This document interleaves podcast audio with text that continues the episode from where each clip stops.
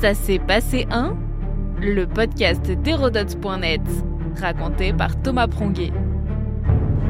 Ça s'est passé un 22 octobre 1879, l'invention de l'ampoule électrique. C'est un bricoleur de génie qui crée la première lampe à filament. Thomas Edison invente l'ampoule électrique, un bouleversement en pleine révolution industrielle. Elle nous éclaire depuis plus de 200 ans. L'ampoule provient d'un inventeur de renom, très loin de l'avoir trouvée par hasard au détour d'une recherche. Thomas Alva Edison est américain, né dans l'Ohio le 11 février 1847. C'est un enfant hyperactif.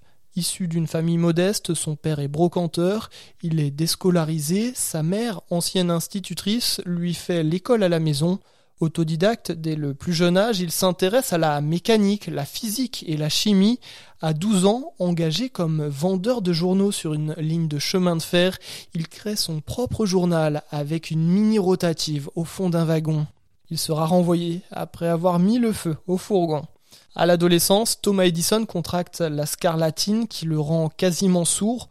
Il va en faire une force et c'est donc malentendant à 90% qu'il va inventer le phonographe en 1877.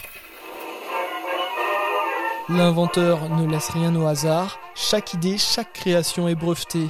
Au total, il publiera plus de 1000 brevets, déjà très en avant sur la notion de propriété intellectuelle.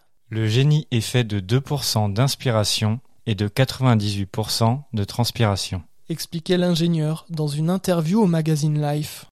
Ce 22 octobre 1879, Edison teste une nouvelle ampoule. L'inventeur déterminé expérimente quelques 6000 filaments différents pour trouver enfin l'ampoule la plus performante. L'Américain réussit à produire de la lumière en faisant passer du courant à travers un filament de coton carbonisé dans une ampoule sous vide.